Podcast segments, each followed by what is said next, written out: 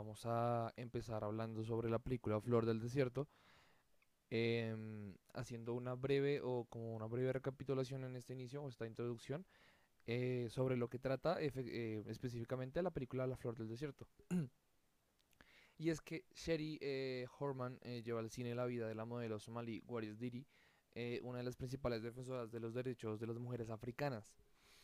Eh, entonces, ¿de qué trata la película? Eh, es basada en hechos reales, eh, específicamente, obviamente, pues porque, como se hablaba anteriormente, pues Sherry Horman es la encargada de, llevar esto. Entonces, eh, ¿de qué trata La Flor del Desierto? Básicamente es una biopic em, sobre Waris Darit, eh, una top model somalí que a los 13 años huyó de una paupérrima aldea de Somalia para evitar un matrimonio concertado con un hombre mucho mayor que ella. Eh, pues como se sabe en, en los lugares como Somalí y ciertos lugares así, eh, generalmente las chicas o las mujeres son obligadas a casarse por estatus o, o por lo que por lo que decía el papá generalmente son como eh, prácticas que suelen ser muy de hace mucho, o sea, como de de los inicios de, de las sociedades un poco avanzadas, por decirlo así, porque eso no tiene mucho avanzado, pero bueno, eh, cuando ella se fue, eh, Mal vivió en Londres, trabajando entre otras cosas como limpiadora de McDonald's y pues allí fue donde la descubrió el fotógrafo inglés eh, Terence Donovan, que a los 18 años eh, pues se dio cuenta de, de que quizás ella tenía cierto eh, tinte de, de- de modelo, ¿no? Eh, bueno, comienza así su fulgurante carrera como modelo, fue la primera mujer de color que apareció en la portada del Vogue, o sea, estamos hablando de un hecho realmente histórico, o sea, Estamos hablando de que eh, pasó de ser eh, básicamente juzgada por su, su cultura a aparecer en una revista que, que, pues, en general o históricamente no es que tuviera ese tipo de inclusión, ¿no? Como con una modelo de color eh, o de tinte negro. Bueno, eh, después de esto, en el año 1997, eh, en una entrevista concebida a la revista Marie Claire, eh, habla sobre la mutilación genital, ¿no? Que es una de las prácticas que efectivamente son, eh, bueno, se dan en, en las aldeas eh, en Somalia. eh, pues la mutilación general, la genital que pues la sometieron a los 5 años de edad, o sea, no tenía ni voz ni voto, o sea, no, no, no hay ningún tipo de consenso o, o de consentimiento a la hora de hacer, lógicamente, porque pues estas em, como culturas son bastante em, como muy arraigadas a sus, a sus creencias, ¿no? Bueno, a partir de ese momento, eh, Diri se convierte, pues, básicamente en una de las voces más autorizadas contra la, la ablación y, y, pues, a favor del respeto de los derechos de las mujeres en África, ¿no? Porque estamos conscientes de que, aparte de que las personas eh, o eh, las comunidades en África son de por sí ya vulneradas históricamente por, por la racialización y por el tema de, de la esclavitud, imagínate ya las mujeres que tienen una carga em, adicional por el machismo, ¿no? Eh, bueno. La historia de Iri pues tenía una fuerza más que suficiente para con- convertirse en una buena película, ¿no? Por el tema pues como histórico que, que trae detrás eh, el- todo el tema en general. Pues sin embargo, eh, la directora neoyorquina Sherry Hof- eh, Horvan eh, se muestra incapaz de convertir la novela en la que la propia modelo relata su vida en algo más que un documental ficcionado de gran interés humano, pero pues con muy escaso valor cinematográfico, ¿no?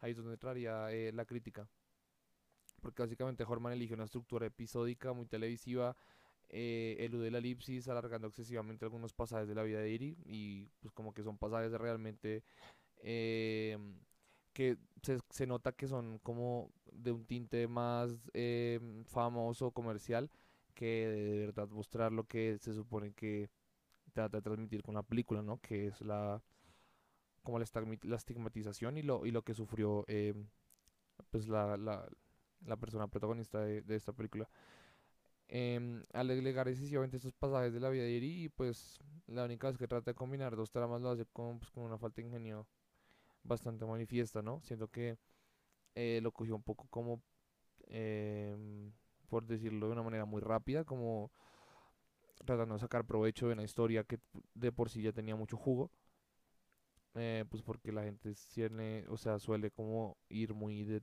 del lado del morbo, ¿no?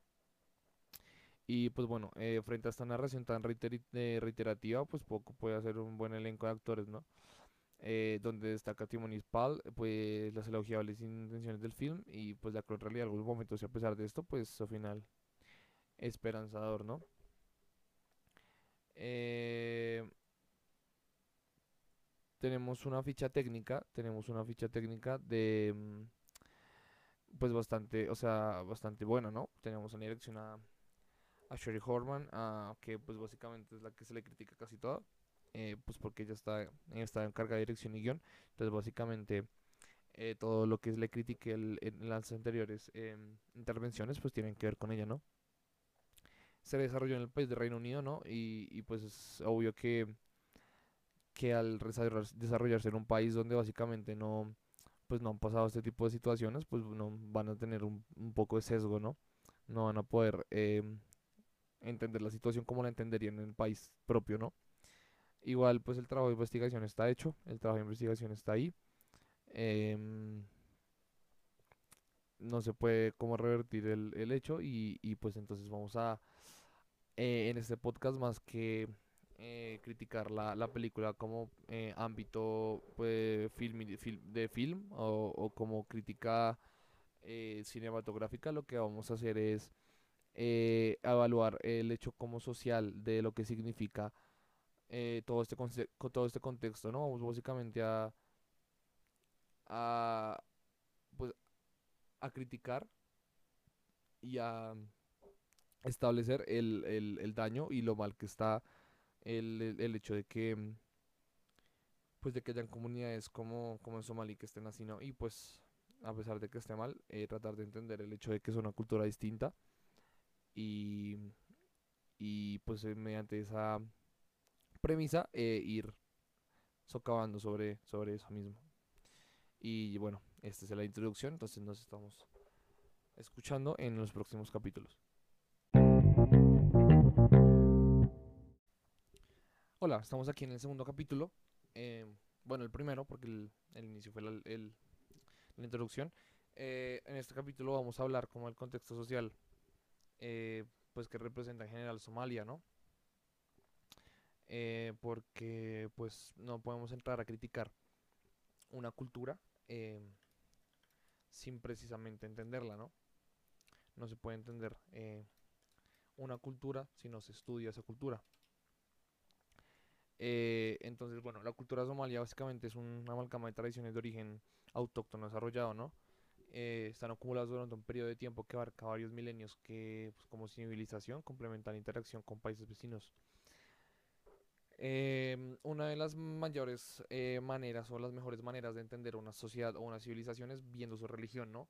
Eh, la religión que prevalece en Somalia eh, ha cambiado a lo largo de su historia, ¿no? Pues cada nación o imperio eh, que ha conquistado el país ha intentado imponer su religión y con ello un conjunto de tradiciones y creencias lo hicieron los ingleses, los que intentaron imponer el protestantismo, perdón, los italianos que intentaron con el fascismo, aunque no hicieron mayor esfuerzo por imponerse religiosamente, la verdad. actualmente la religión predominante de Somalia es el Islam, ¿no? Podemos entender el Islam, eh, creo que muchos ya lo conocemos, eh, es una religión bastante eh, machista, ¿no? Es una religión bastante machista, aunque en general o históricamente las religiones em, en sus, como en sus ápices, en sus génesis, suelen tener un, em, un semblante o una característica bastante machista. Entonces básicamente este primer capítulo va a tratar precisamente sobre eso, ¿no? Sobre el semblante o el tinte machista que trae una cultura y cómo la hace reaccionar ante eso mismo, ¿no? Estamos hablando ya de, eh, pues de lo que le pasó a, la, actriz. Eh, entonces, eso. Básicamente, em, cultura o religión que nos hace o nos puede llegar a entender el tema, por ejemplo, de la mutilación genital que sufrió em, que sufrió Waris ¿no? Em, entonces, como os explicaba yo previamente, el Islam eh, básicamente es como una práctica del, musulmanismo sunita, ¿no? Este hecho refuerza la idea de que el país está mm, distanciando muchísimo más del resto de, África, ¿no? Porque pues África eh, practica, en sus, o sea, sus vecinos practican cristianismo, religiones nativas, ¿no? La constitución de Somalia también define el Islam como una religión oficial de la República Somalía, ¿no? Entonces, eh, eso dictamina que, la mujer o la percepción de que se tiene la mujer como un ente eh, es la que tiene Islam y no es no es un secreto que la percepción que tiene Islam hacia una mujer es de eh, un ser inferior, ¿no? Por las detonaciones o por las connotaciones que trae em, el Corá. Eh, efectivamente, el Corá pues es el, el libro eh, oficial de, de, del Islam. Em, entonces eso es lo que genera a mi forma de ver. Em, pues esta práctica de la que estamos reprochando, ¿no? Eh, generalmente em, en el Corán se establece ciertas ideas machistas, entre ellas la circuncisión.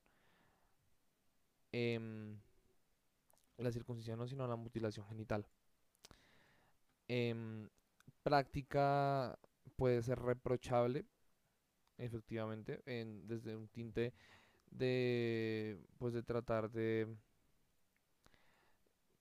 pues, de justificarlo, pues se podría decir que es como una cuestión ya de,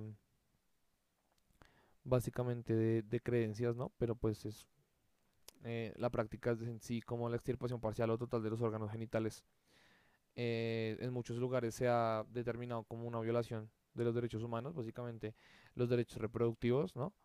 Ya que, y además los derechos humanos en general, porque pues su práctica es a menudo en pésimas condiciones higiénicas, generalmente provoca hemorragias eh, prolongadas, infecciones, infertilidad, y hay situaciones en donde se se produce la muerte.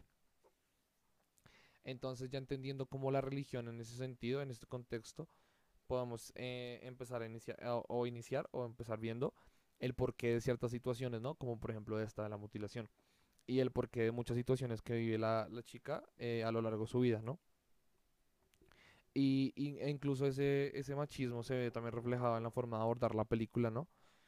Porque siempre se ve como tratando de generar drama e incluyendo como hombres que son como poco drásticos o importantes en la trama, pero que de igual manera son metidos de una manera, o sea, son incluidos de una forma un poco forzosa, ¿no? Como para darle eh, no el protagonismo que se merece, sino un protagonismo externo.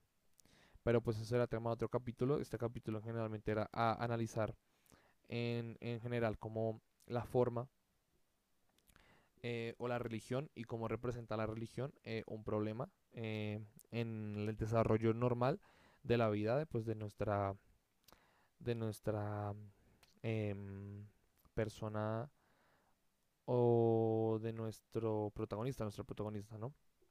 Entonces ya eso sería todo por este capítulo em, y nos vemos en el siguiente.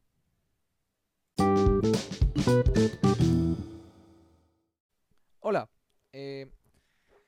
Ahora estamos eh, en el capítulo número 3. Mm, actualmente em, estaremos hablando como en relación a la parte en que nosotros relacionamos eh, el tema que sufrió eh, la protagonista de la película con, con el machismo. Em, el machismo en general tiene como ciertas vertientes, ¿no?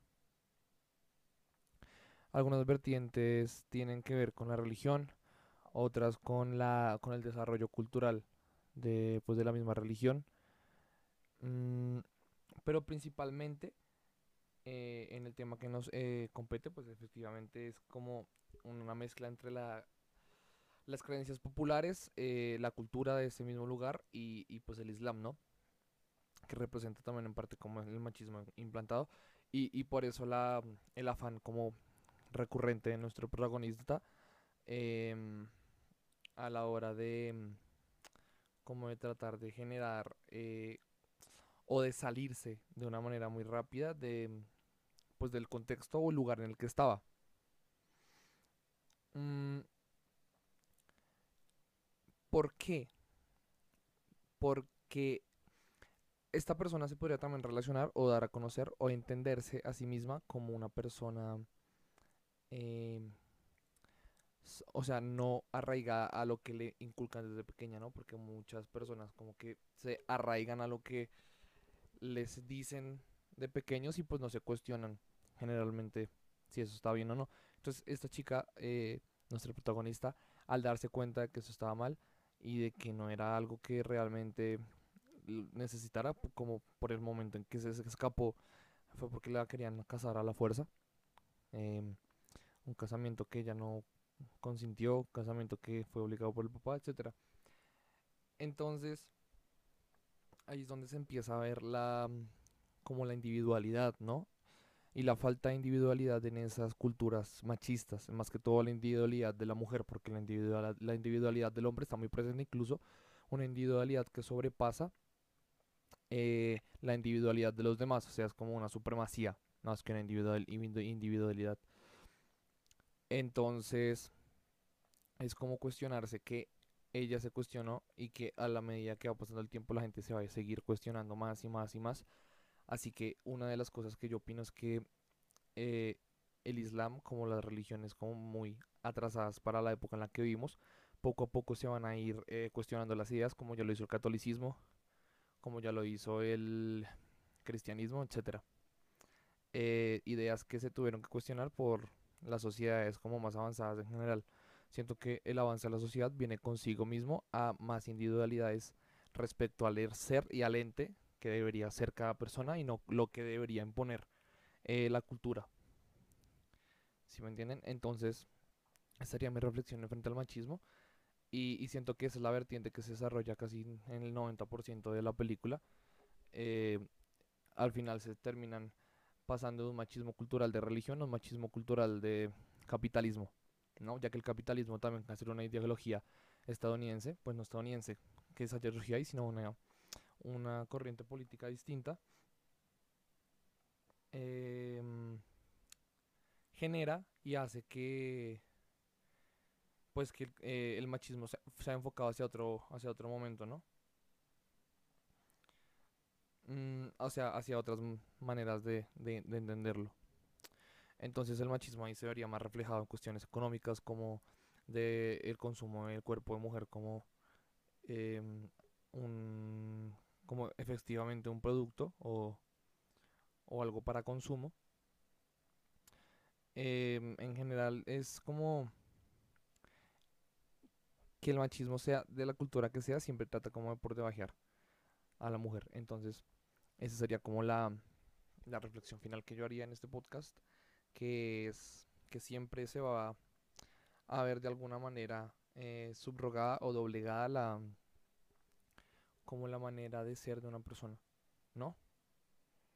Como intentar eh, doblegar la voluntad de alguien más, ¿no? Y, pues poco a poco con la evolución de, la, de las masas o de la cultura se ha ido deshabilitando, pero podemos ver que la chica, nuestra protagonista, al salir de, una, de un lugar machista como lo es el Islam y después trasladarse a un lugar machista por el capitalismo, pues ve que hay ciertos problemas en algunos lados a pesar de que tengan libertades en uno, ¿no? Hay que luchar de los dos, a pesar de que uno sea más grave, pero pues sin restarle importancia al otro, ¿no? Entonces esa sería la, la, la esta final la conclusión final y pues y pues nada. Muchísimas gracias por escuchar y tengan buena tarde.